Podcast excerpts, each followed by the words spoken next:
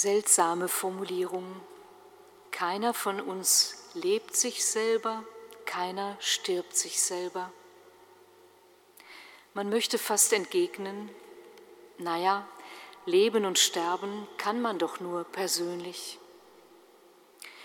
Oder sollten diese wenigen Verse aus dem Römerbrief eher eine moralische Spitze haben? Egoistisches für sich selber leben geht gar nicht. Aber wenn man genau hinschaut, dann geht es in diesen ganzen drei Sätzen gar nicht um irgendwelche Spitzfindigkeiten oder erinnerte Anstandsregeln, sondern um nicht weniger als um Leben und Tod und das gleich fünfmal. So mutet uns diese Lesung in ihrer Kürze an diesem Abend im Grunde eine ziemlich geballte Frage zu. Wem oder welcher Perspektive gebe ich eigentlich Macht über mich? Wem oder welcher Horizont gehöre ich? Welcher Erwartung gehöre ich?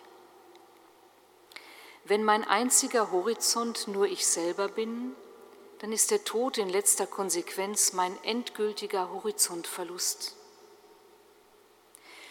Für den Menschen, der glaubt, setzt Paulus hier ein Wort, das gilt. Ob wir leben oder ob wir sterben, wir gehören dem Herrn. Punkt. Das ist eine ungemein tröstliche Zusage.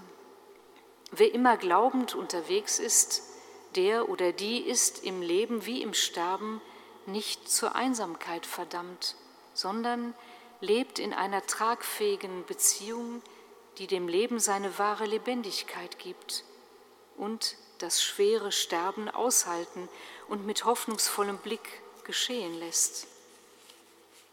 Der Glaube sagt uns, diese Beziehung gilt grundsätzlich und immer, schon in diesem Leben aber auch unverlierbar über die Wucht des Todes hinaus.